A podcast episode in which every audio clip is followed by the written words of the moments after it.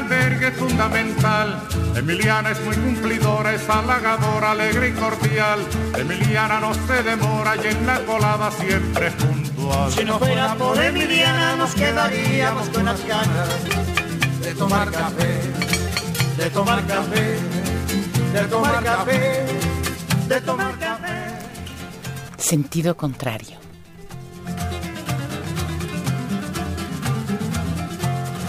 Emiliana por la mañana piensa en nosotros, piensa en usted. Se levanta muy tempranito. y Una producción del Museo Universitario del Chopo para Radio UNAM. todo lo bueno que usted le dé. Si no fuera por Emiliana nos quedaríamos con las ganas de tomar café, de tomar café, de tomar café, de tomar café.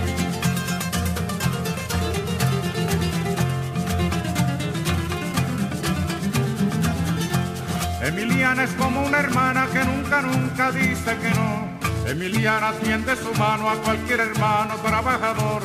Su sonrisa es como la brisa por la mañana en que alumbra el sol. Si no fuera por Emiliana nos quedaríamos con las ganas de tomar café, de tomar café, de tomar café, de tomar café. Sentido contrario.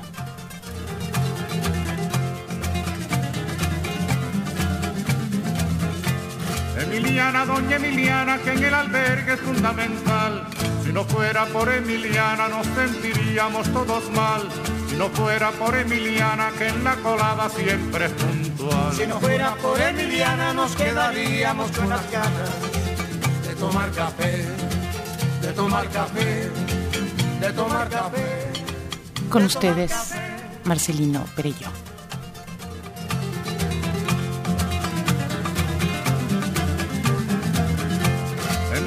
Emiliana ya es de avanzada, se lo ha ganado con su sudor. Yo la aplaudo con entusiasmo, con alegría y con calor. Emiliana como cubana es un ejemplo y es un honor.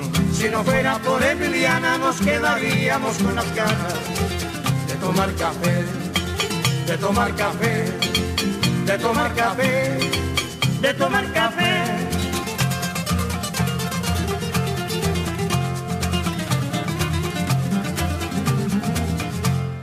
Buenas, plácidas y estimulantes noches, salmones queridos, cardumen añorado.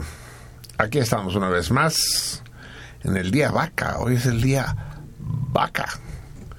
Como todos los múltiplos de 5, el día de hoy, 15 ventoso, es el día vaca. No necesito explicarles demasiado de qué se trata. Llama la atención si eh, hasta qué punto los universos, las, como, las cosmogonías del antiguo y el nuevo mundo, del viejo y del nuevo continente, eran distintas. El, el hecho de que en América no hubiera eh, animales ordeñables, los condenaba a carecer de una serie de productos alimenticios importantísimos.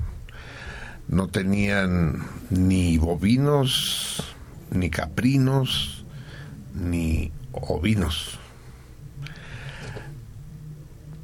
Me imagino la emoción de los pobladores de esta América cuando vieron por primera vez una vaca, ¿no? Un- una cabra. De hecho tenían pocos animales domésticos, pero sí tenían los suficientes. Tenían, por supuesto, guajolotes, a los que cuando lo compraban en la comer les llamaban pavos. Y, y, tenían los quincles que cultivaban para horror de la cultura que considera que eso de comer perro es una barbaridad. Pero en primer lugar, la barbaridad es considerar que el Xoloscuincle es un perro. No es un perro, parece perro. No sé qué parece. Es una especie de cruce extraña entre, entre perro y puerco. Y tenían, ten- tenían más animales domésticos. Tenían, por ejemplo, domesticar, tenían muchos estanques con peces que cultivaban y comían. Aunque después existe la leyenda aquella de que a Moctezuma le traían directamente pez oceánico y que lo traían los tamemes corriendo. De manera que cuando llegara a la gran Tenochtitlán estuviera todavía fresco.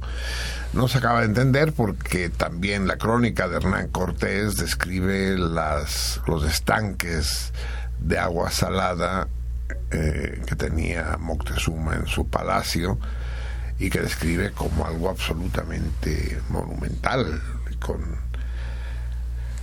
cientos de cuidadores, de médicos veterinarios que, y de pescadores que se, que se ocupaban del cuidado de los peces de agua salada y de agua dulce. Ya les leeré el pedazo ese en el que Cortés describe el palacio o los palacios de Moctezuma. En todo caso, es indiscutible que el ganado bovino, la vaca, es uno de los puntales de la civilización occidental desde tiempos inmemoriales. Yo no sé qué origen debe tener, cómo llega a Europa, porque todo el mundo llega a todos lados de cualquier otro lado. Eh, en todo caso, sabemos perfectamente que los griegos y los egipcios ya lo tenían, ¿no? En los jeroglíficos egipcios aparecen, ¿no? Bueyes o vacas. Y, en el cielo ya estaba la constelación de Tauro, ¿no? Pinches machistas, en lugar de llamarle constelación de vaca, era constelación de Tauro de hecho sería, y creo que ya hemos hecho este ejercicio, ¿no? De, comparar en qué animales el nombre genérico es masculino y en qué animales el, el nombre genérico es femenino, ¿no? Porque decimos tortuga y no tortugo, o cabra y no cabro, cabrón. No, no, no, deja, no deja de ser curioso, ¿no? Una serpiente, una culebra, esa siempre es femenina, ¿no? Y eso se entiende por qué, ¿no? Eso es absolutamente quién es. Ah, no es, me acaba de informar que no es. ¿Estás seguro que estamos en lluvioso y no ventoso? ¿Seguro?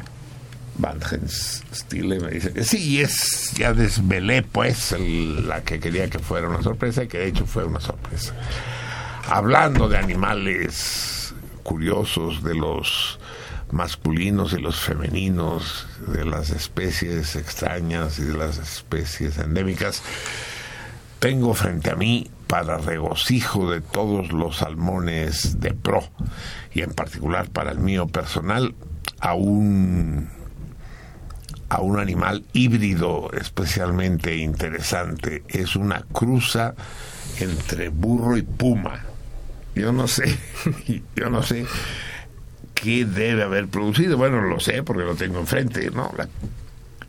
Eh, supongo que, que debe ser una especie de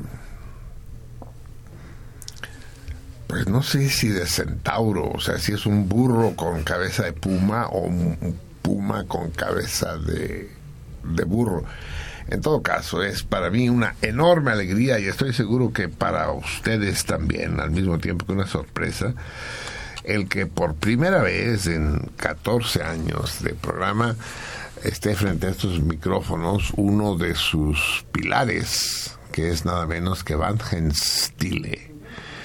Los, los salmones de veras, los que los que saben de esto saben perfectamente también quién es Van Stille, aunque se cambió de nombre relativamente hace poco. Eh, no le voy a preguntar cómo se llama porque se llama Van Es decir, cuando uno adopta un nombre, ese nombre es más auténtico que el que se le fue impuesto en el momento del nacimiento. Es decir, es como preguntarse cómo se llamaba Mark Twain, pues se llamaba Mark Twain, cómo se llamaba Stendhal, pues se llamaba Stendhal, ¿no? no, no le busquemos tres pies al gato. Van Stile, para aquellos salmones eh, advenedizos que no saben quién es, es eh, aquel que se dedicó desde hace muchos años a subir a internet las grabaciones de los programas de sentido contrario. Lo estuvo haciendo desde qué año, Van Helms? Desde el 2009 hasta la fecha. Desde el 2009 hasta la fecha, es decir, seis años, digamos. Eh, hubo, más eh, grabaciones anteriores eh, que desgraciadamente no sé bien quién las hizo, que, que fueron subidas a internet. Grabaciones para uso personal hubo muchísimas, sin duda. La gran Lupe, por ejemplo, hasta la fecha todavía graba los programas, los escucha por radio y los graba en cassette. Y después los vuelve a oír una y otra vez. Y el ingeniero Leija y otros muchos, cuando todavía grabar en CD no era sencillo. Pero que lo hizo de manera sistemática y empezó a subirlos también de manera sistemática a Internet fue el querido Van Hens, que entonces no se llamaba todavía Van Hens, era Pablo BIH o una cosa parecida, ¿no? Pablo BHH, ¿no? Sí. y es un enorme placer pues tenerte aquí, Van Hens. Buenas noches. Buenas noches, Marcelino, y buenas noches a todos los albones por primera vez. Así es. Eh, es preciso que les diga que que yo conocía a Van Hens a pesar de que sabía de su existencia, puesto que veía los programas grabados y recurría y recurro a ellos con cierta frecuencia. Lo conocí apenas hace unos meses, cuando me enteré que es también egresado de la Facultad de Ciencias, muy recién egresado, ¿verdad, Van Hens? Sí, en eso estamos. Eh, ¿Ya terminaste la carrera? La carrera ya la terminé, eh, ahorita estoy en el proceso de terminar la tesis también. Van es pues un matemático potencial, un matemático en ciernes, a punto de serlo del todo. Y de manera que compartimos nido, compartimos madriguera. Y hace, no sé si hace un año ya, o, eh, apareció en el salón y se presentó y ustedes imaginarán la emoción que representó para mí encontrarme con él. Pero después nos volvimos a perder la pista hasta que la retomamos hace unos días y entonces ya lo cinché para que compartiera este programa con nosotros. Así pues, hoy es el programa en el que ustedes y yo departiremos con Van Genstile acerca de su relación con sentido contrario, pero también acerca de su relación con el mundo y, de lo que vaya saliendo. En este momento eh, sigue siendo él después de un después de un periodo corto de problemas técnicos. ¿Qué te pasó? ¿Por qué dejaste de subir los programas? Bueno, lo que pasa es que yo tomo eh, los programas directamente de la transmisión por internet. Entonces hubo, hubo un tiempo en que eh, mi computadora se descompuso, entonces pues al no haber computadora no hay internet y pues ya no pude grabar los, programas, entonces ese fue el único periodo de corte, digamos, eh, de las grabaciones de sentido contrario hasta ahorita. Así es, pero inmediatamente entraron al quite, ¿no? Eh, la página de, del programa, página que todos ustedes ya lo saben, pero por si acaso alguno recién llegado lo ignora, está en Facebook y se llama Sentido Contrario con Marcelino Perelló y Javier Platas. Así quedó desde un inicio y así debe permanecer. Sentido Contrario con Marcelino Perelló y Sentido Contrario.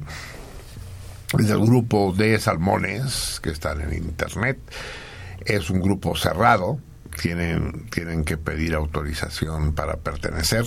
Esta decisión la tomó el primer, el fundador de la página y primer administrador, Walter Arias, al que tampoco conozco, que es curioso, y que también se ha encargado de sostenerla de manera impecable durante todos estos años.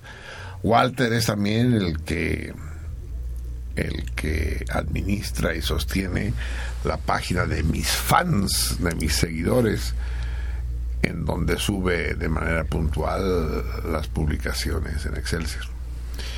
Obviamente, después de tener aquí a Van Hens, deberemos invitar a Walter a venir al programa y conocerlo, aunque él estuvo en el extranjero, estuvo en Cataluña y fue a través de mi hija que supe de su existencia. Se hizo amigo de mi hija y mi hija me habló de él. Y, Walter deberá venir, pero creo que no vive en la Ciudad de México, creo que vive en el Bajío, en Guanajuato, en Querétaro, por ahí, pero ya lo pescaremos. Y recientemente ingresó a este equipo, pues, formando un trío con Van Hens y Walter. Uh, la Tassi, Tassi llena de aforismos, que es una salmona insigne y entusiasta que en ese momento también está administrando la página.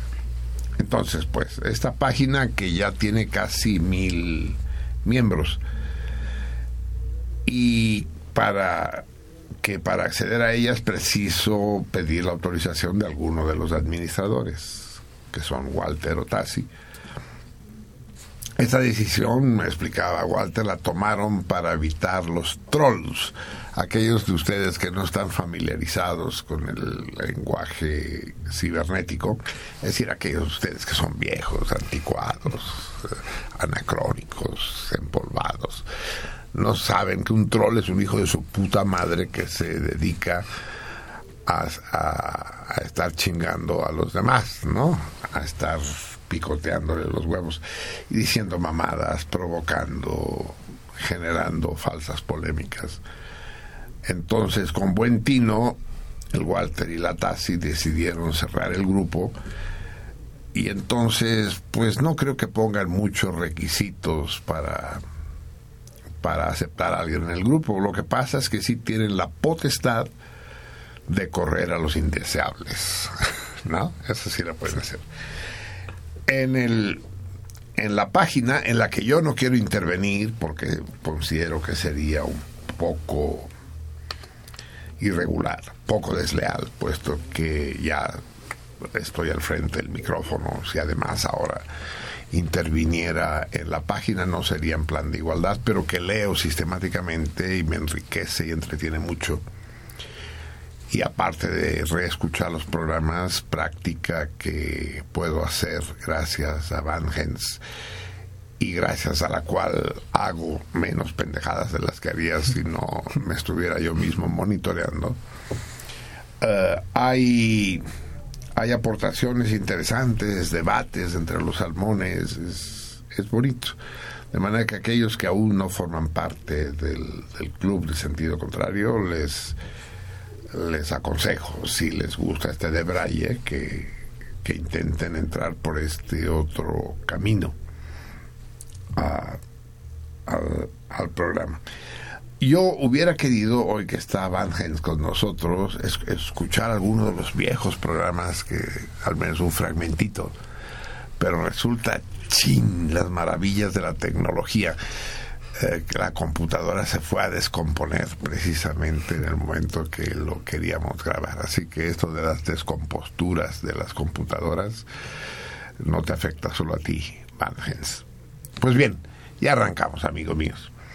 Eh, eh, disfruten, tal como disfrutaré yo de la presencia del gran Van Hens. ya iremos descubriendo ustedes y yo la personalidad de este hombre singular y sin duda excepcional. Les llevo tantita ventaja porque ya comí con él y pasamos una hermosa mesa y sobremesa.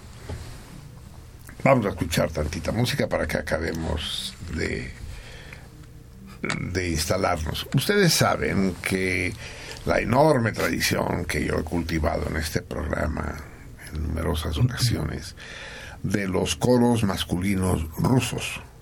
Masculinos, y se emputan las viejas que se emputen, pero a mí me gustan los coros masculinos. Iba a, decir, a hacer un autoalbur que afortunadamente pude reprimir a tiempo, pero los coros masculinos sí me gustan. Y los coros masculinos rusos más. Pero también los cantos gregorianos y los coros de monjes griegos son maravillosos.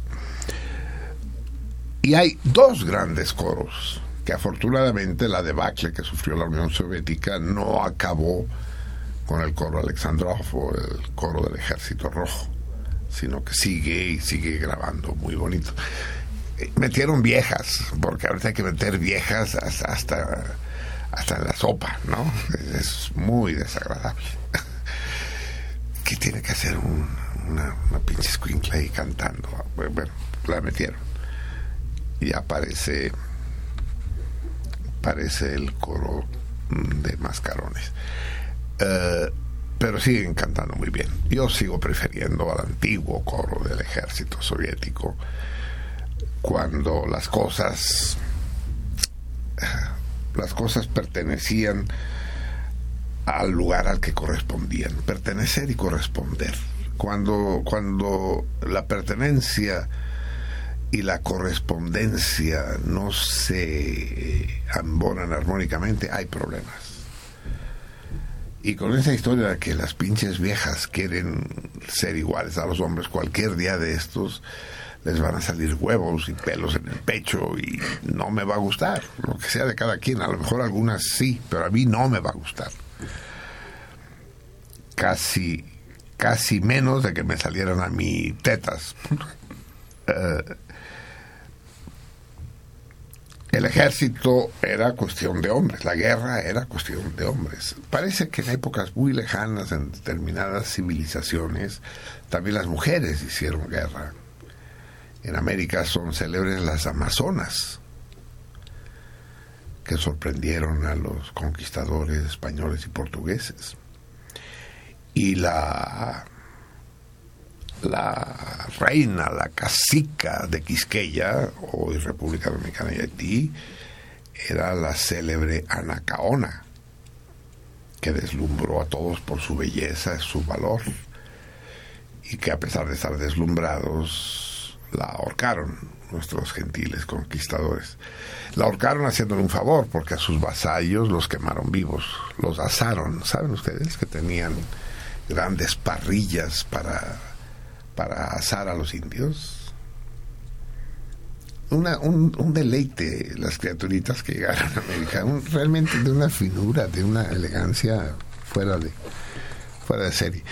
En todo caso, algunas veces las mujeres hicieron la guerra, pero no les corresponde, pues. Es decir, las mujeres pueden ser muy agresivas, pero precisamente por eso que no hagan, solo les falta que se armen, pues ya su agresividad es suficientemente temible así, solamente con la mirada y la palabra para que tengan que recurrir a hierros y escudos.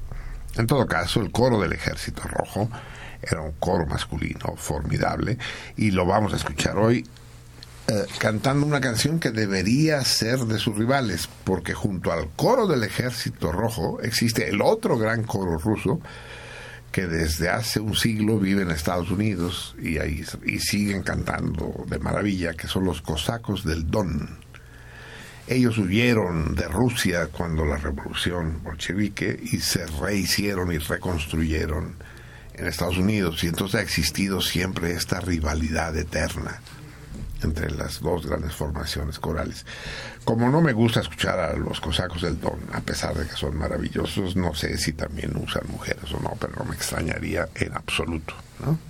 Es más fácil que, los, que las utilicen ellas que otros. Pues bien, machetazo a caballo de espadas. Vamos a escuchar al coro Alexandrov, al coro del Ejército Rojo, cantando precisamente la canción de la que toma su nombre el coro ruso gringo los cosacos del Don. Con ello damos la bienvenida a Van Hens, a este que ha sido siempre su espacio.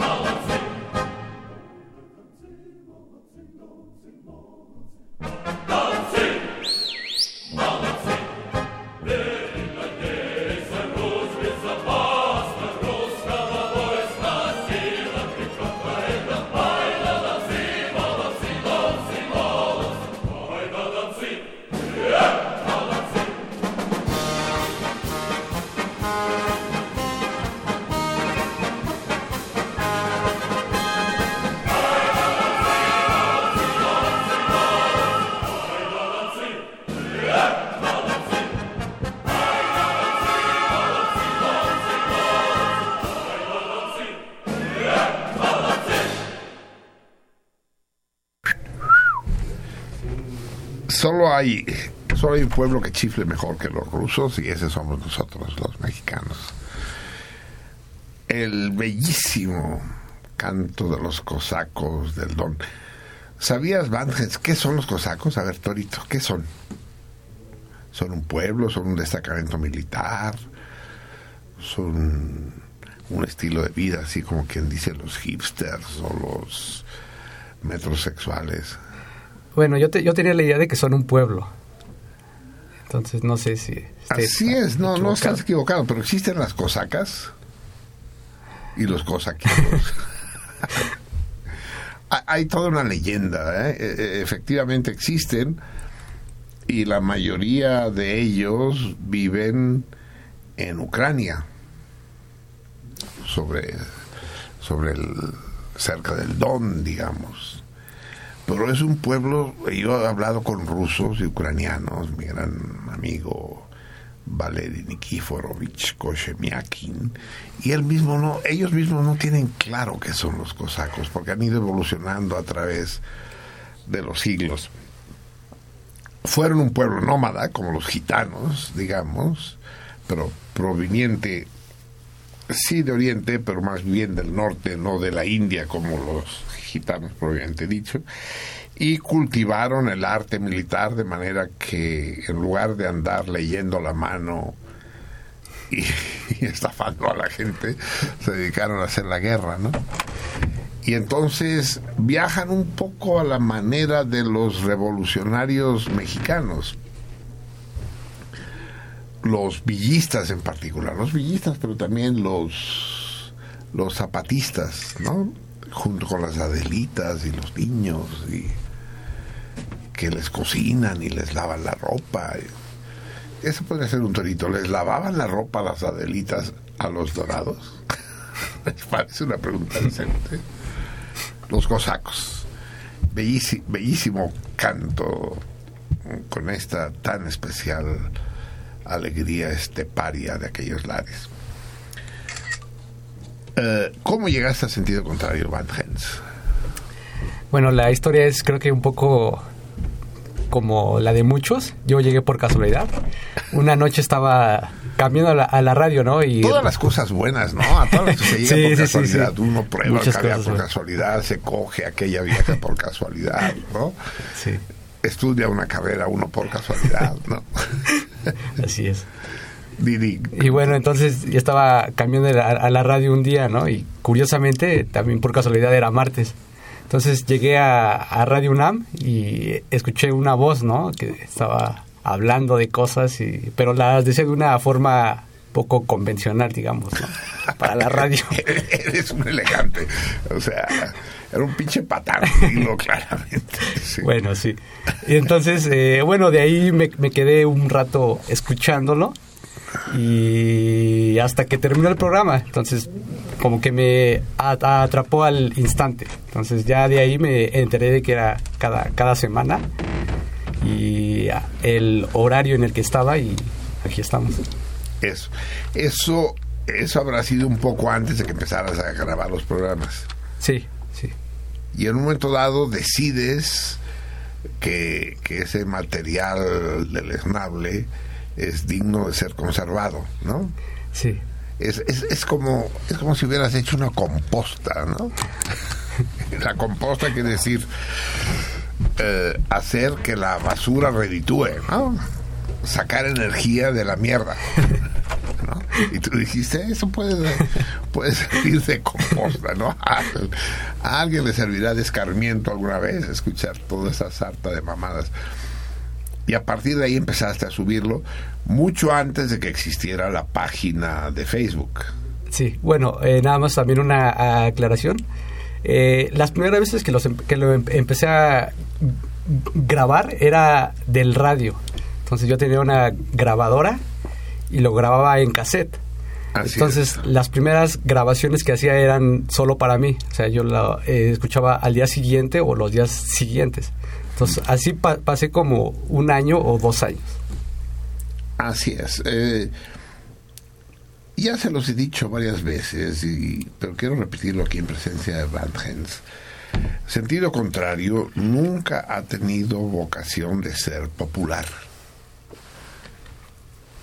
Si yo quisiera ser popular no diría tantas mamadas, pues, ¿no? Y, y procuraría eh, ser más políticamente correcto. Y entonces eh, tendría huestes detrás de mí cada vez que proclamara mi, mi adhesión a causas de las que abomino. Eh, yo sé que muchos salmones a los que quiero bien han dejado de serlo, se han cambiado de cardumen, ¿no? Se han convertido en robalos, en huachinangos, en peces de espada o en barracudas. Y es el precio que pago por, por no, no cultivar la popularidad. Hoy, 3 de febrero en el antiguo calendario gregoriano, eh, debo decir, confesar públicamente que no me gusta el atole. Y que comí los, comimos los tamales anoche sin atole, sin champurrado. ¿Verdad? 133, sin atole. No me gusta el atole. Pero como no me gusta el atole, tampoco me gusta dar atole, y menos con el dedo.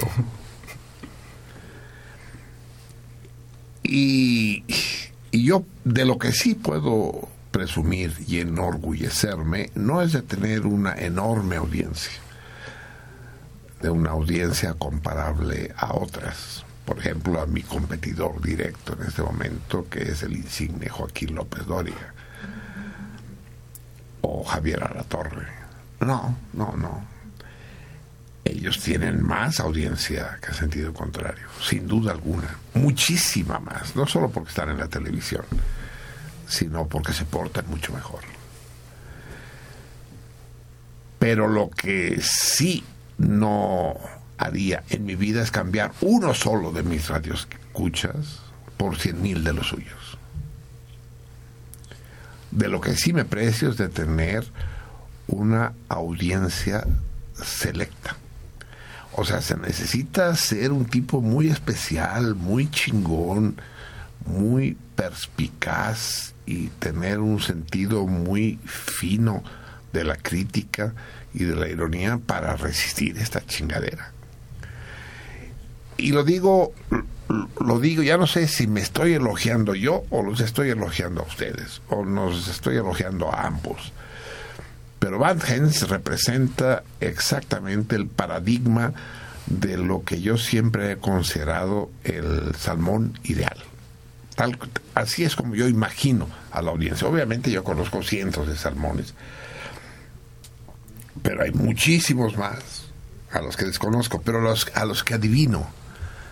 Antes era más fácil adivinarlos cuando había el contacto telefónico y aún ellos eran una pequeña minoría. Ahora es más difícil con esta puta manía mía de las cartas. Pero en el momento en que conocí a Van Hens, yo dije, este, este es el arquetipo del salmón.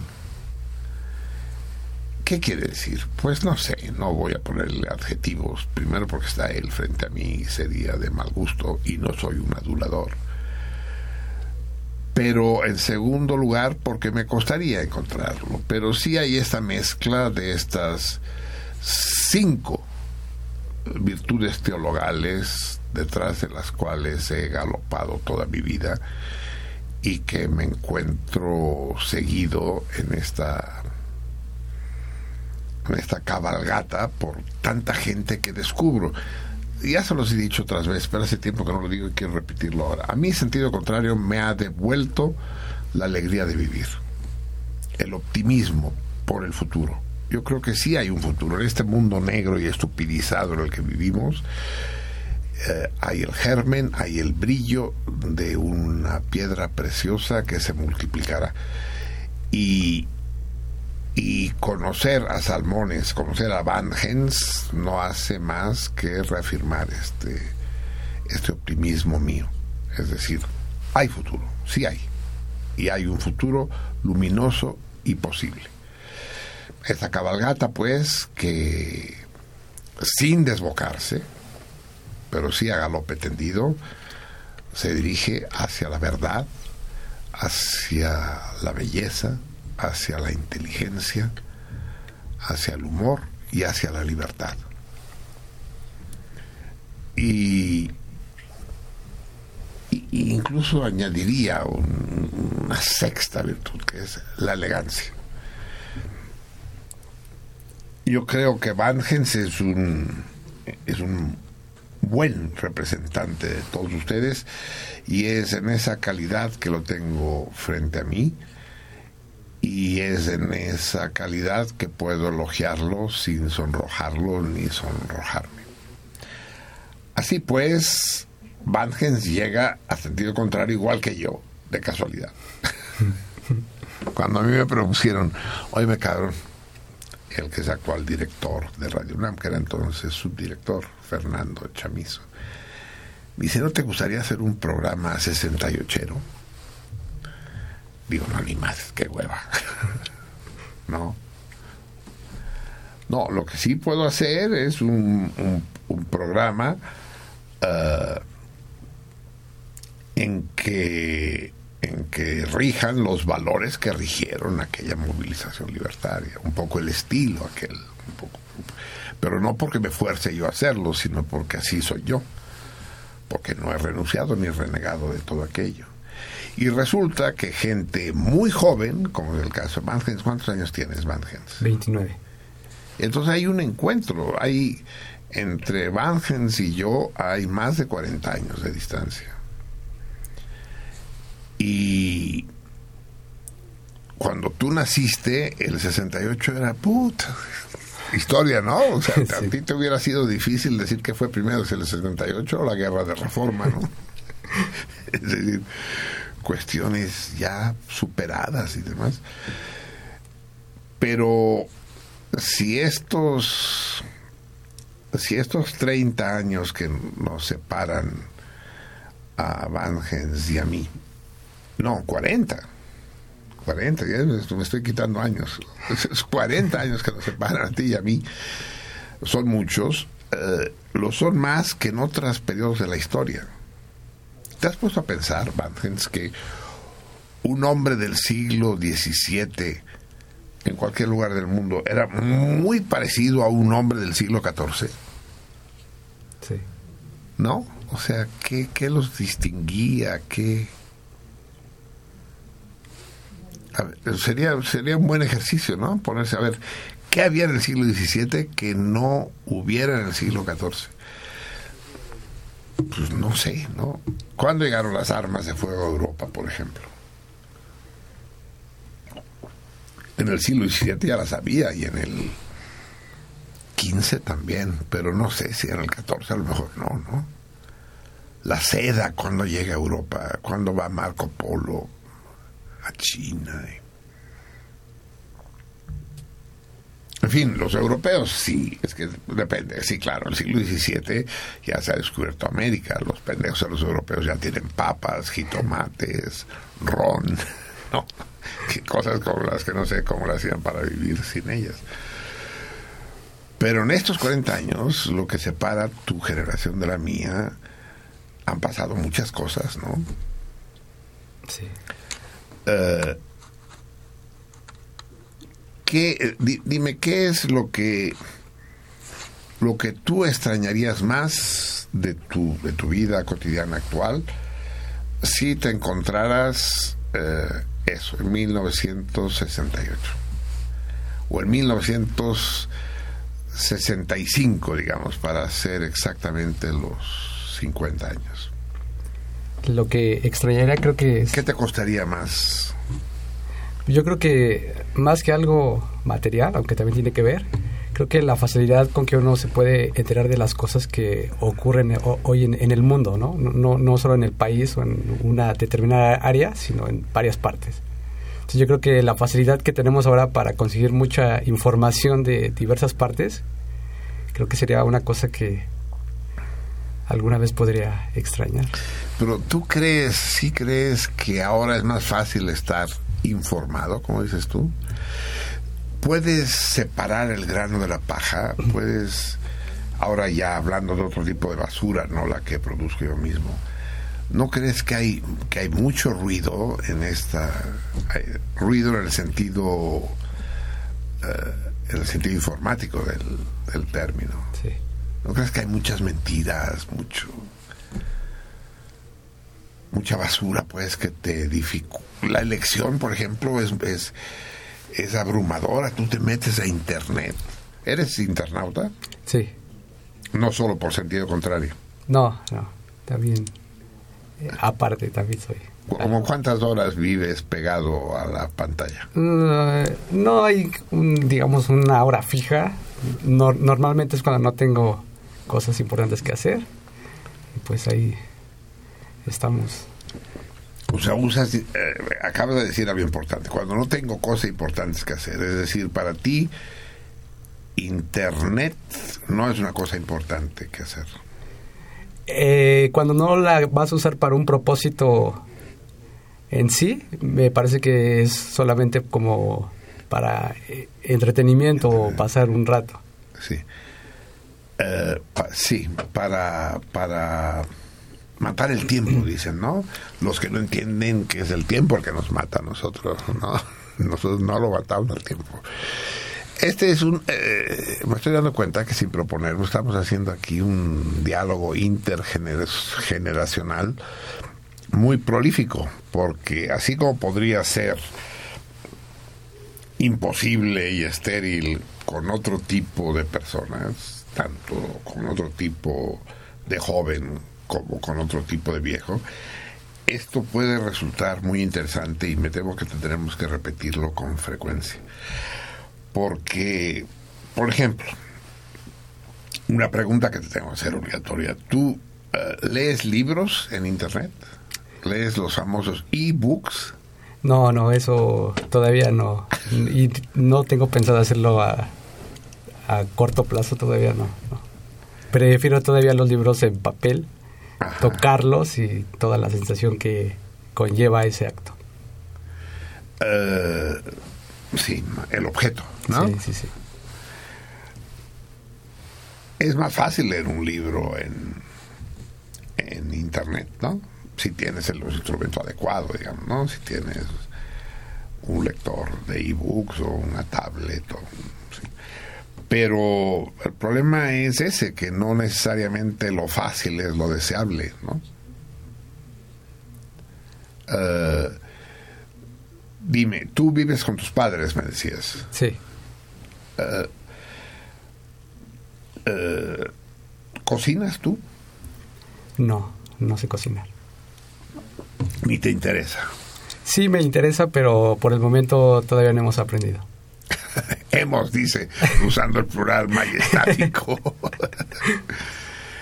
Eh, pero lo pensaba porque junto con, con- con- junto con las computadoras y las tablets y los teléfonos inteligentes y demás, existen otras maravillas de la electrónica que facilitan la vida, los microondas, por ejemplo.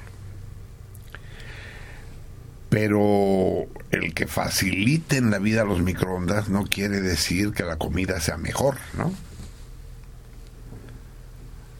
Todavía una, una carne asada, pues es una carne asada, ¿no? Una carne sí, fuego, y si ese fuego no es de gas, sino de carbón, mejor. Y si no es de carbón, sino de leña, todavía mejor. Entonces, eh, si tuvieras que escoger una época en la que te hubiera gustado vivir, del pasado, el freten- del, del pasado, el presente, del futuro, eh, ¿te has preguntado alguna vez esta idea? ¿Qué época escogerías? A ver, torito individual. Ah, bueno, yo vivo fascinado y es la que voy a es- escoger por el siglo XVIII. Me hubiera gustado mucho vivir en esa época. Te estás dando cuenta de la imprudencia que estás cometiendo, ¿no? En el siglo XVIII no hay radio.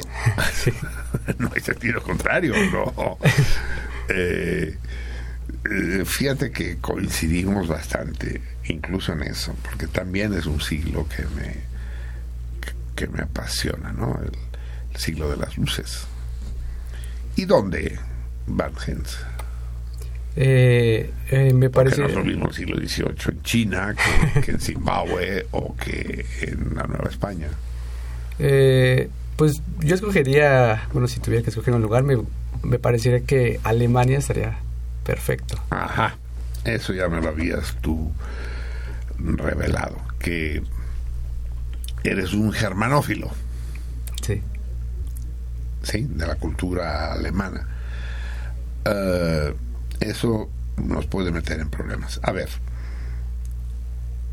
eh, hoy traje a Bach para que lo escuchemos juntos, ¿no? Sé que sé que la música barroca te encanta y en particular la música barroca germánica, alemana, que no es igual que la música barroca italiana, más frívola, más festiva, más luminosa, ¿no? Bach, Johann Sebastian es, se cuece aparte, si es que se cuece. Estudias alemán, ¿verdad? Estudié, ah, en este momento ya no estoy estudiando en, una escuela, pero digamos que leo artículos o algunas cosas, entonces todavía estamos eh, en proceso. Puedes leer en alemán. Eh, algunas partes sí, ¿Has estado en Alemania? no. Ah, es, es muy curioso y eso habla de la persona de Van Hens. De hecho, como ustedes se dan cuenta, Van Hens, eh, no desvelo ningún secreto si les digo que es una parte del anagrama de su nombre. Es muy complicado el razonamiento que hizo para explicar por qué chingados dijo que ese nombre. es un enredo. Hizo un anagrama de su, de, de su nombre oficial y tomó una parte de ese anagrama y le salió Van Hens. Y el stile, stile es del, eh, representa la tercera parte de mi vocabulario en alemán, que quiere decir tranquilo, ¿no? Pacífico. ¿Eres stile? Sí, me considero así. ¿Sí? Muy bien. Eh, a ver, es que se nos va a ir todo el tiempo platicando y no vamos a escuchar música. Te invito a que te pongas los audífonos invito a todos los salmones a que escuchemos, hoy quiero que escuchemos música brasileña, esta canción que ya hemos escuchado otras veces, pero es que hoy eh, se cumple un aniversario importante.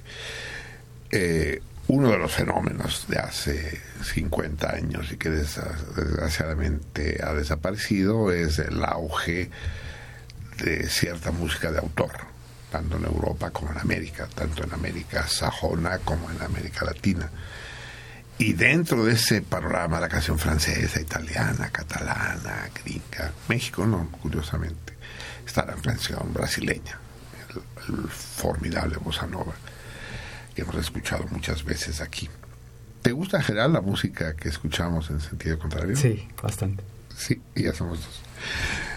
Eh, Chico Buarque de Holanda eh, es uno de los personajes centrales de esta aventura, que coincide, no, no lo conocí, pero salimos el mismo día exiliados, él de Brasil y yo de México, el 6 de enero de 1969. Y nos hubiéramos conocido si hubiéramos ido al mismo lugar, solo que Chico fue a, fue a Roma y yo fui a París. Y yo conocí a otros brasileños, pero no a Chico. El caso es que cuando él regresa en 1975, aún en plena dictadura de Garrastazu, él compone esta canción en febrero de 1975, que es A pesar de vosé, a pesar de ti, que, que es, una, es un desafío, es un escupitajo en la cara de la dictadura de los militares, el propio Garastazu, pasa la censura porque es considerada una canción de amor.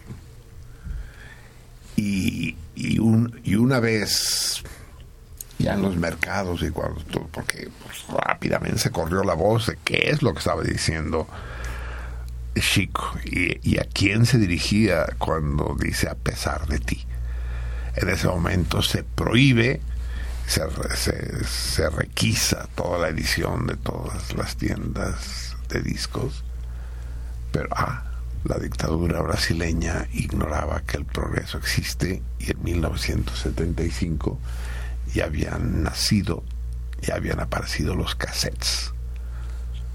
De manera que a pesar de José, a pesar de ti, circuló por el mundo. Yo vivía en Rumanía y ahí llegó el a pesar de José. Eh, hace exactamente 40 años. Y, esta emoción mía quiero compartirlo con Vangens y con ustedes y les voy a traducir el a pesar de José. A pesar de ti, eh, en un desacato formidable, pero como no dice nada que sea perseguible, cada quien lo interpreta como quiera, pues la fue librando. Recientemente uh, le entrevistaron a Chico y le dice, ¿y tú no estás imputado contra los militares que te hinchieron un saco? Es decir, que te, que te, ching, te, estuvieron chingando todos esos años, te complicaron la vida tanto, ¿no estás imputado? Dice, no, no, sí, me complicaron la vida, pero yo también se las compliqué a ellos. Y una buena muestra de esta complicación, ponte los audífonos porque nos van a cortar el, el sonido en cabina. Checa que estés escuchando Sí, bien. sí, está bien. Ahí tienes el control, si quieres bajarle, subirle. Así pues, la primera, la primera vez que la escuchemos, ya lo saben ustedes, se las traduzco. Y la segunda vez los dejo solos con este gran Chico Buarque de Holanda. Chico Buarque de Holanda es hijo de Buarque de Holanda, el gran filólogo brasileño que hizo algo que en México nos falta. No hay un solo, déjenme decirles algo, no hay un solo diccionario del español decente, ni uno solo. Ustedes pueden imaginar eso, lo que es ser súbditos de esa puta corona de oligofrénicos que son los españoles. Ni un solo diccionario el de María Moliner, el, no hay. El mejor, el mejor es el Larousse, que es francés. Sí, pero no hay. Pero Chico Buarque hizo, no Chico, Buarque de Holanda, el padre, hizo esa cosa maravillosa que es Diccionario Brasileño de la Lengua Portuguesa. ¿Qué no daríamos nosotros, qué no darías tú, Ángel, para que existiera un diccionario mexicano del español? ¿no? donde existiera nuestro español, ¿no? Y no que si la heráldica, que si los términos ahí absurdos con el que está lleno la, estupidez, aquel, aquel ladrillo infecto. Bien, va un homenaje pues al padre Chico, pero sobre todo a Chico mismo y a la lucha del pueblo brasileño por su emancipación en aquellos años de brillo en las tinieblas. Escuchemos, a pesar de você, Chico Buarque. Mañana será otro día. Mañana será otro día. Mañana será otro día.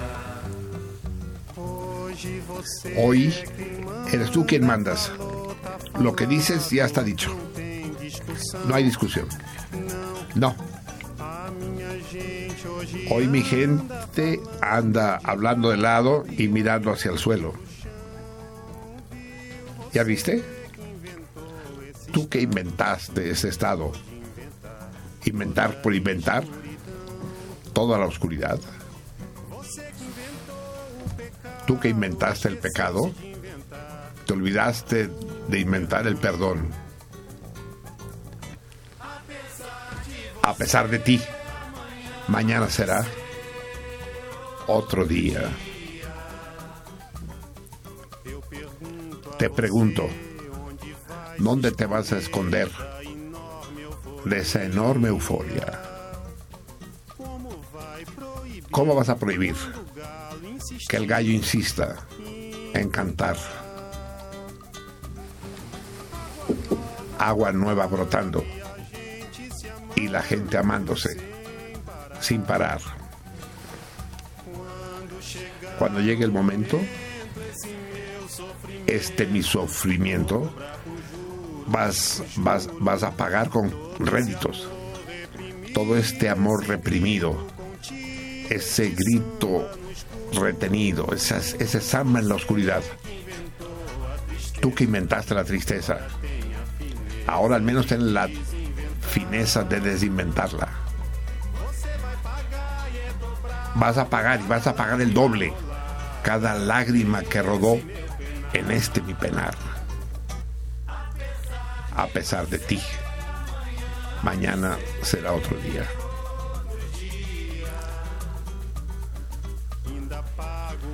Incluso pago para ver el jardín cuando florezca, tal como tú no querías. Te vas a amargar cuando veas el día rayar sin pedirte permiso.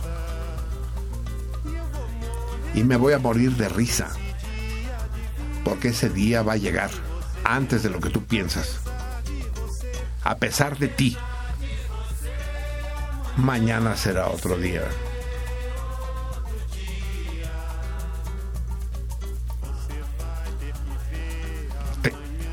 vas a tener que ver la mañana renacer, a inundar poesía. ¿Cómo te vas a explicar cuando claree el cielo? De repente, impunemente. ¿Cómo vas a tapar la boca de nuestro pueblo cuando cante frente a ti? A pesar de ti. A pesar de ti. Mañana será otro día. vas a, vas a acabar mal, etcétera y tal. La la la la ya la. Amanhã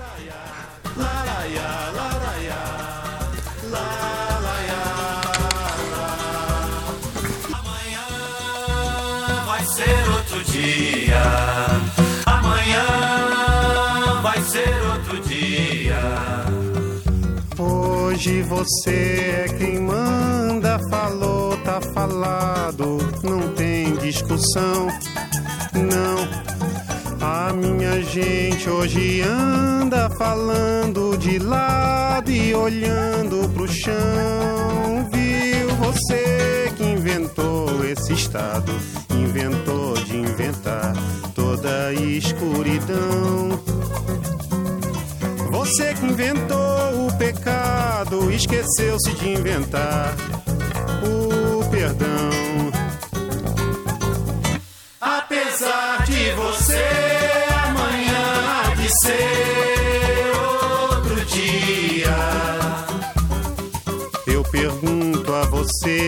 onde vai se esconder da enorme euforia.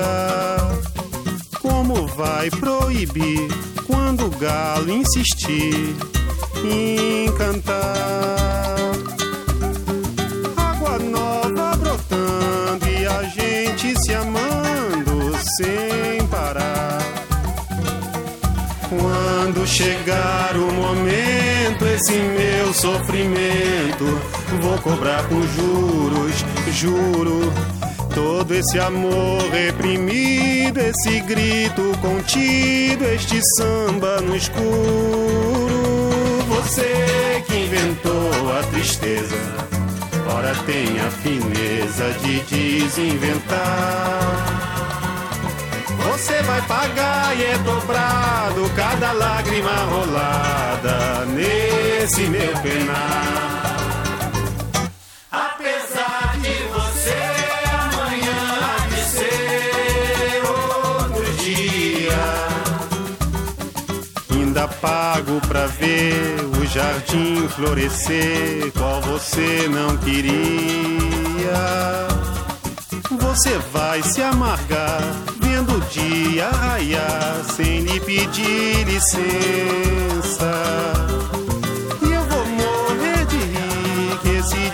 De vir antes do que você pensa. Apesar de você, Apesar de você, amanhã há de ser outro dia.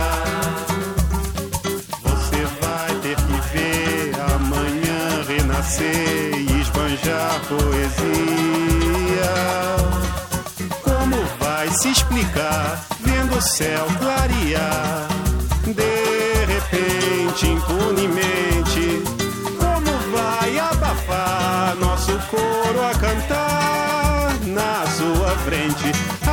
Apesar de você, apesar de você, amanhã há de ser outro dia. Você vai se dar mal, etc e tal. Laraiá, laraiá.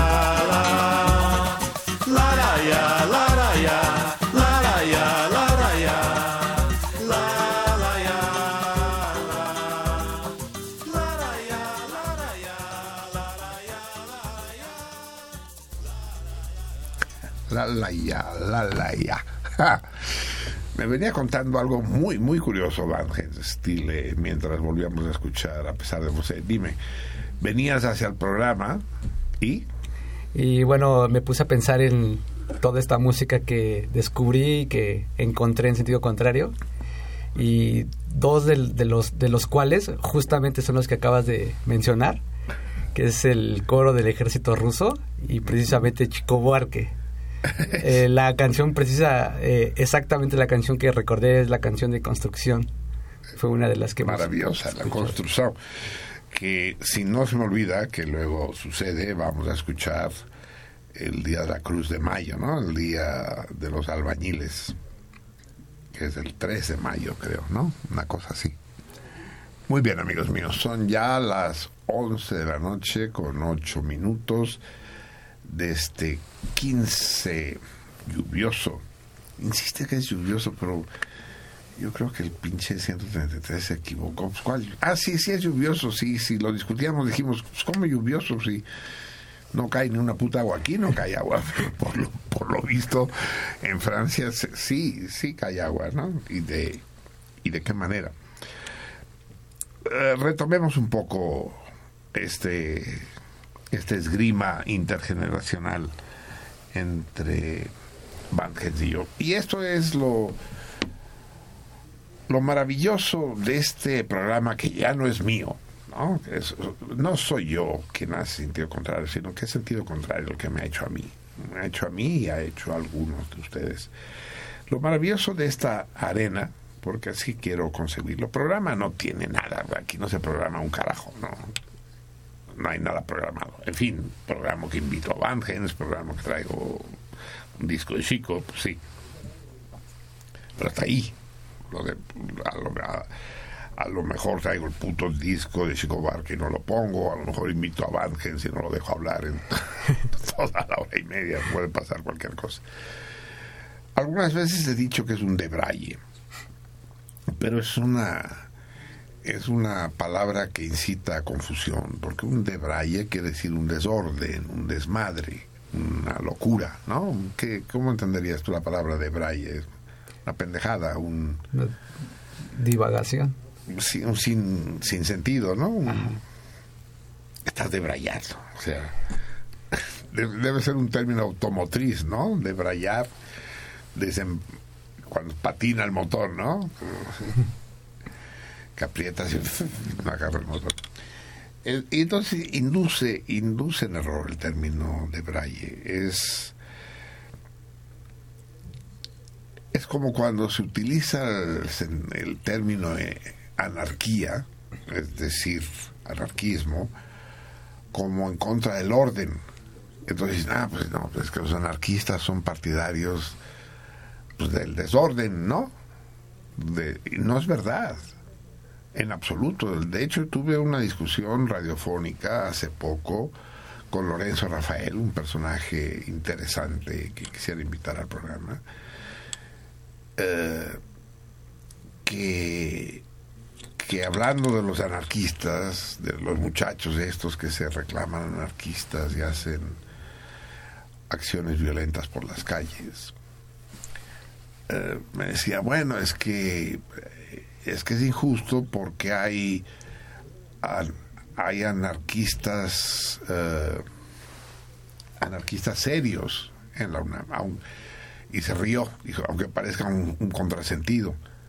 Y entonces lo tuve que parar el alto. ¿qué estás diciendo? ¿cómo que anarquistas serios es un contrasentido? claro que hay anarquistas serios. Es más el anarquismo es serio es muy serio.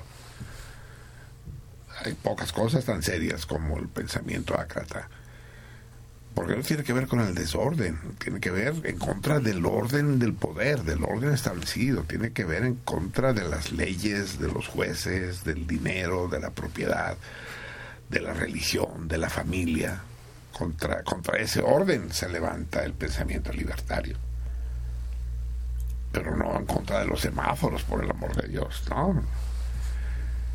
Ni en contra de que te sientes a la mesa a comer y utilices cubiertos, no, no.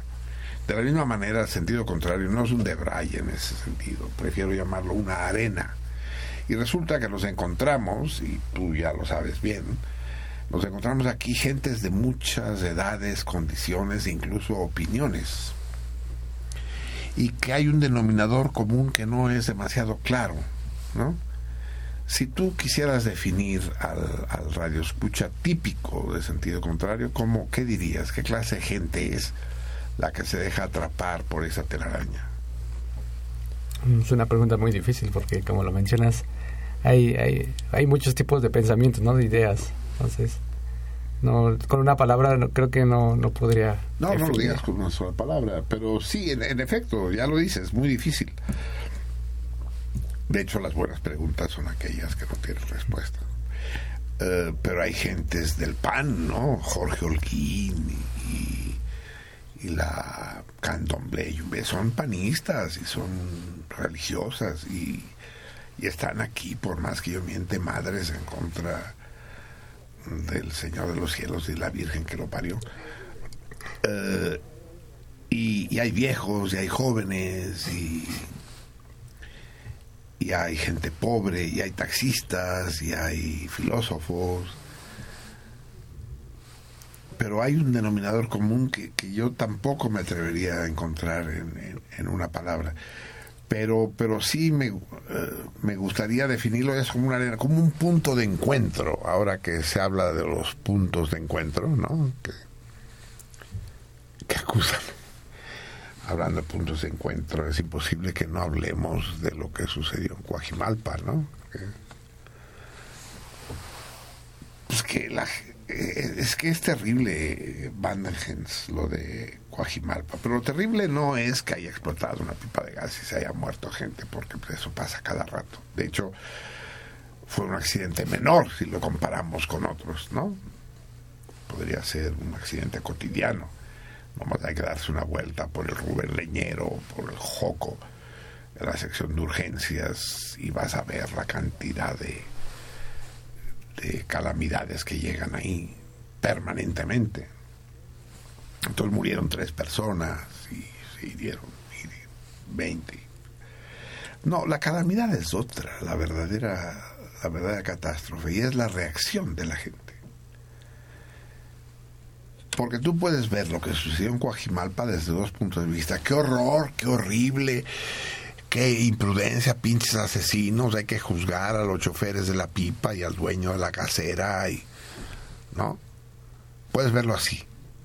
Porque obviamente si hay un accidente hay un culpable, lo cual es una enorme pendejada, porque la mayoría de los accidentes son producto de la fatalidad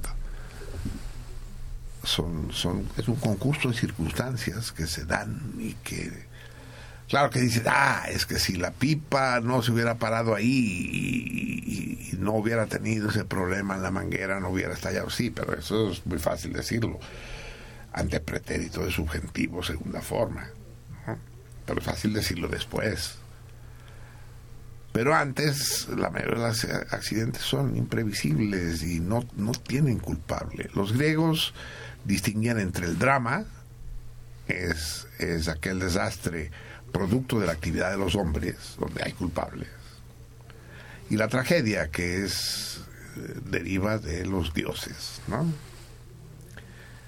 Y ahí sí, pues, la tragedia, solo los dioses pueden ser responsables. Pero en lugar de pensar en la pinche muerte, pinche obsesiva muerte que persigue a los mexicanos, no estaría mal que nosotros nos sintiéramos orgullosos de cómo se comportaron nuestros compatriotas en la terrible explosión de Coajimalpa. Porque resulta que una explosión terrible provocó un número de, de daños humanos muy pequeño. Y eso quiere decir que quienes estaban ahí, el personal del hospital, los bomberos, los ambulantes, los policías, los que pasaban por la calle, tuvieron un comportamiento ejemplar. ¿No? Y sí evacuaron y sí salvaron a casi todo el mundo. Y sí la gente se portó a la altura. Uno dice de poca madre, chinga, todo fuera así. Y sentirse por una vez orgullosos del, comportamiento de la gente de este país. Pero no, no, hay que linchar a alguien, ¿no? O sea, vamos a buscar no quién, quién nos la hizo, sino quién nos la pague. En fin, pero bueno, eso te lo decía. Porque yo creo que la gente que se deja atrapar, como yo o como tú, en esta telaraña, es gente con una actitud vital, en primer lugar. Y, y- y además con un cierto, cierto apetito eh, y un cierto optimismo, ¿no? ¿No te parece? Sí. es hay una cierta no voracidad pero sí un un placer por la aventura por, es una aventura intelectual no desenvuelta igual que las matemáticas platícame un poco tu historia tú estudiaste originalmente ah y esto me gustaría que lo contaras también te dije que me gustaría que lo contaras una cosa horrorosa Eh, Van Hens estudió en el Politécnico, estudiaste la Boca ahí, ¿no? La Boca 1. Así es. Y entraste a la ESCA. A la ESIA. Ah, a la ESIA, perdón. Sí. Ingeniería, sí. la- ingeniería civil. Así es. A estudiar ingeniería. Y ahí te dejaste seducir por las matemáticas. Así como te dejaste seducir por sentido contrario, por las matemáticas. Sí. Pero aquí viene la pregunta clave, ¿por qué no estudiaste matemáticas en el Poli? Ahí, la Escuela Superior de Física y Matemáticas. Sí, bueno, son varias razones. eh, entre ellas, bueno, una es que, por ejemplo, no existe, digamos, la carrera de licenciatura en matemáticas en sí, en la Escuela Superior de Física y Matemáticas. Es como una es como una combinación entre física y matemáticas, ¿no? Los licenciados que salen ahí es licenciado en física y matemáticas o ingeniería nuclear o una cosa parecida. Entonces no no hay, digamos, una carrera de matemáticas así, solo ma- matemáticas, no lo, hay. lo que son las matemáticas, pues, Exacto. ¿no? Sí, sí, sí. Y bueno, otra cosa que no me agradó bastante de, el IPN es que en general a mí me parece que hay un ambiente muy eh, muy poco amable o digamos a, veces hasta hostil, ¿no? Entonces eh, yo co- conocí la, la, UNAM eh, estando en el Poli y pues me gustó bastante más este pues todo, ¿no? Las, las instalaciones, el ambiente mismo que se vive en, en CU y bueno, eso contribuyó a que tomara mi decisión. Pero no quieres decir lo que me dijiste, te da pena. No, sí, o sí, o era sí mentira y no lo quieres. No, sí, sí. Es que hay algo terrible de lo que me contó, que algo que yo ignoraba y que me avergüenzo de haber ignorado hasta el momento que me lo cuenta Ángel, porque es una cosa que de- debería ser sabida. Ah, bueno, creo que es muy conocido, ¿no? O que muchos piensan, y no sé si sea el caso de Marcelino, eh, pues había casos de eh, corrupción, ¿no? Con maestros, al menos a mí. ¿Qué quisiste decir que no sea el caso de Marcelino? Ah, o sea que como tú que dices que no que no te lo imaginabas o no sabías que había casos Ah, así. yo creí que querías decir que en Ah, el caso no. de Marcelino hay muchos casos de corrupción. Dije, "Ah, No, me refería ¿qué al me- hecho. ¿Qué me sabe este cabrón? Me refería al hecho de que desconocen que hay, hay ese tipo de cosas en instituciones. Yo, yo no, no, es la primera vez que lo escucho y me horroriza. Es decir, corrupción, ¿qué quiere decir? Ah, pues así directamente que no pasas un curso si no das cierta cantidad de dinero. Eso pasa algunas veces Sí, con algunos maestros. sí. A mí eh, en particular al, al menos me, me tocaron dos. Y por lo que había oído, había todavía más. Entonces era como que muy malo. Dos en los dos años que estudiaste, o cuánto tiempo estudiaste. Sí, sí, sí. Dos años y me tocaron dos. Así. Pero a ver, es que esto que cuentas es terrible y además es terrible porque nos habla de, del reciente movimiento estudiantil del Politécnico. Esta cuestión no se planteó. ¿Cómo es posible que, que los estudiantes que hacen este gran desmadre no hayan planteado este problema de calificaciones que se venden? Es, es- es- no, no, lo sé, porque parece ser que no es que tú hayas tenido mala suerte, sino que es una práctica relativamente conocida, pues. Me contaba Vika que en el, en el colegio de bachilleres también. O sea, cobran las calificaciones. Pero tú pagaste, pues. No, yo nunca me presté al juego y jamás pagué nada. Eso y aún así decía. pasaste. Sí, yo se- seguí con el curso normal y las actividades normales y pasé. Supongo que los que pagan son aquellos que necesitan pasar y no tienen, lo tienen más difícil, digamos. Sí. ¿Tú eres un buen alumno? Eh, parece que sí. Yo creo que sí. ¿Qué, ¿Qué promedio tuviste en la carrera, en la facultad? Eh, alrededor de 8, me parece que estaría bien. Poco. Ocho fue tu promedio en la facultad. Sí. Pues sí, es, es- es un, es un buen promedio, sobre todo si no lo compraste, si, si, si, si lo obtuviste tal cual. Y entonces eso, eso te decidió eh, irte a la UNAM, Sí. donde estas prácticas no existen o si existen son escasas, no sé, yo no tengo conocimiento pues hace poco se acusaba, ¿no? De a, un profesor que acos- se acusaba a un profesor que acosaba a las alumnas, ¿no? Que quería cobrarles, pero pero con cuerpo, ¿no? y debe haber casos, pues. A mí ganas no me han faltado, lo reconozco. Pero pero no me han llegado al precio, digamos. Eh, es, es, es realmente, sí, sí, me está chingando el pinche productor con que nos tenemos que ir y eso es por culpa del puto INE, IFE. Vamos a seguir diciendo IFE, ¿no? Que cambien el nombre, a- a lo que quieran. el- que ahorita tenemos que oír el puto rollo infumable de los putos partidos infumables. Habla- hab- hablando, a ver, te quiero hacer una última pregunta el día de hoy. Espero que regreses muy a menudo, pero muy a menudo, y que tengamos mucho chance de platicar de muchas cosas. Se va a formar una comisión que va a estudiar quiénes son los responsables del accidente del Hospital Materno Infantil. ¿Tú tienes alguna confianza en las conclusiones y en el análisis que haga esa comisión?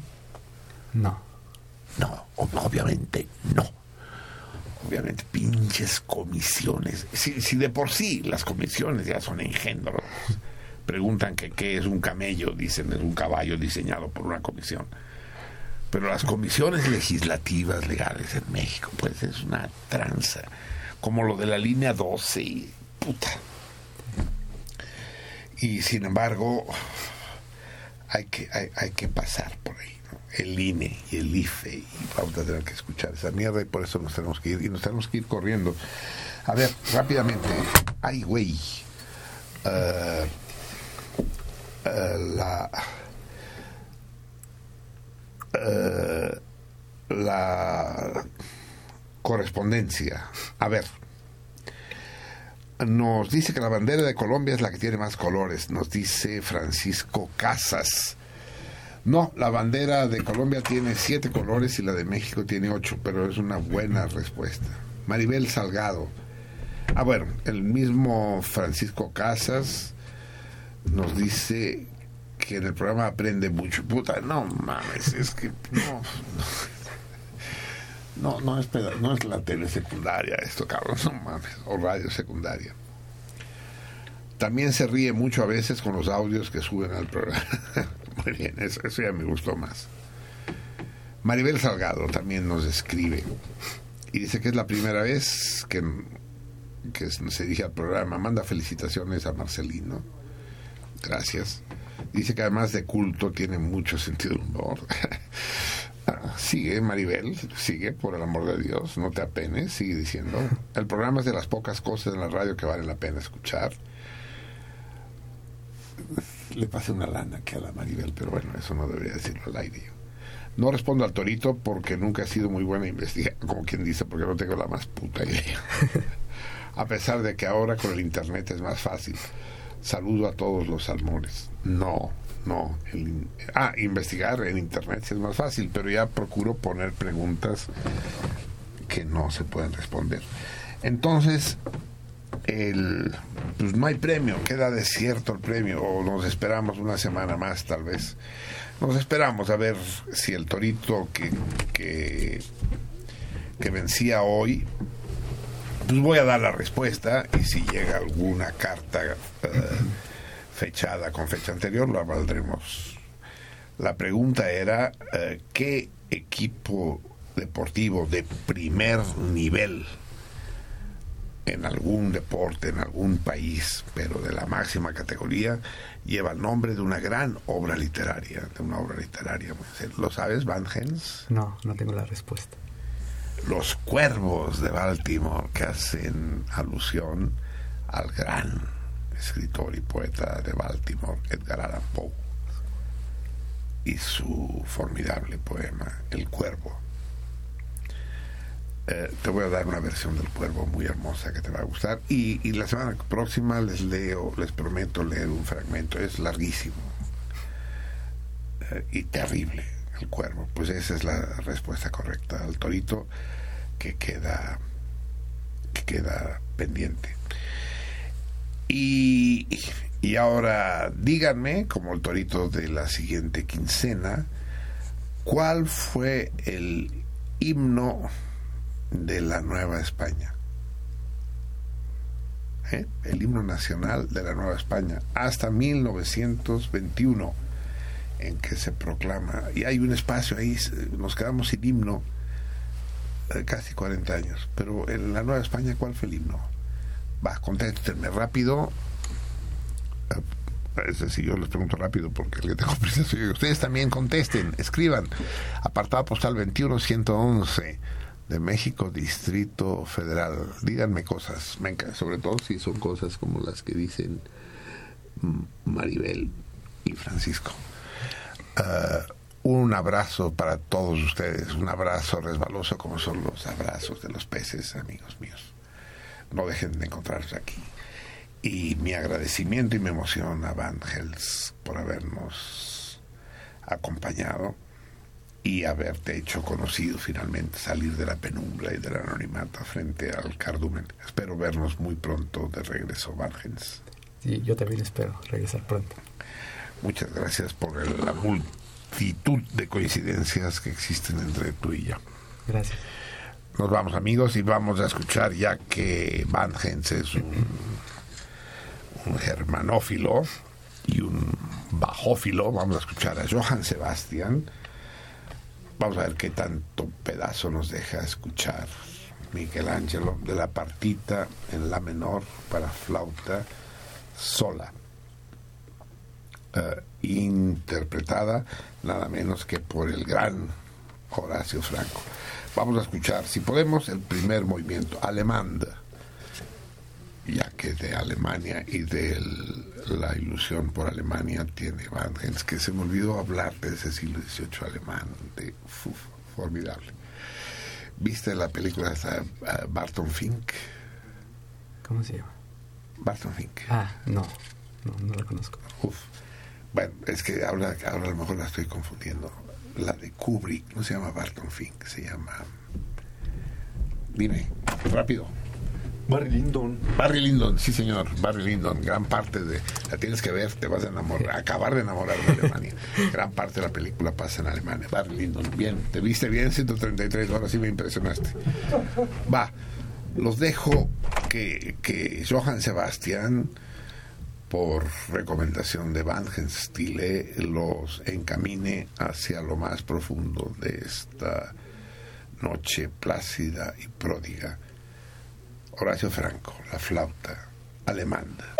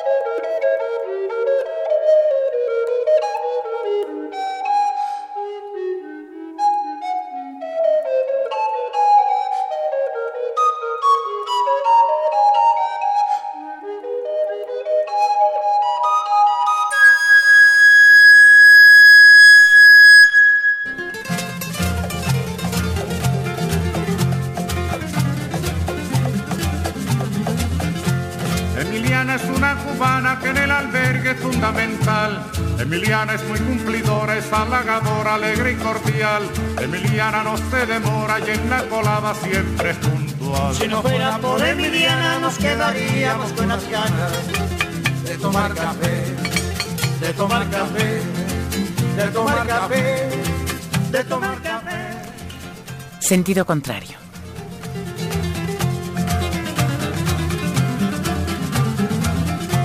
Emiliana por la mañana piensa en nosotros, piensa en usted. Se levanta muy tempranito y en un ratito cuela el café y reparte en cada buchito todo lo bueno que usted le dé. Si no fuera por Emiliana nos quedaríamos con las ganas de tomar café, de tomar Una café, producción del Museo Universitario del Chopo para Radio UNAM. de tomar café.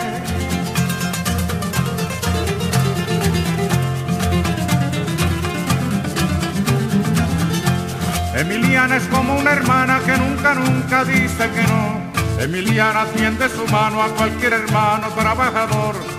Su sonrisa es como la brisa por la mañana en que alumbra el sol.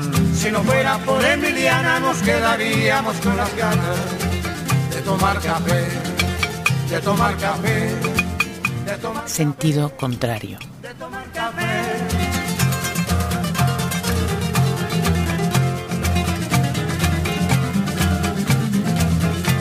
Emiliana, doña Emiliana, que en el albergue es fundamental.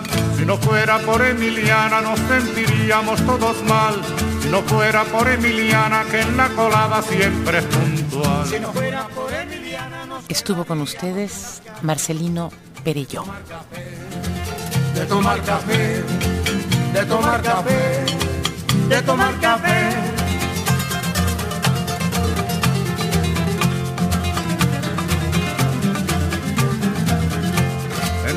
Emiliana ya es de avanzada, se lo ha ganado con su sudor. Yo la aplaudo con entusiasmo, con alegría y con calor. Emiliana como cubana es un ejemplo y es un honor. Si no fuera por Emiliana nos quedaríamos con las ganas de tomar café, de tomar café, de tomar café.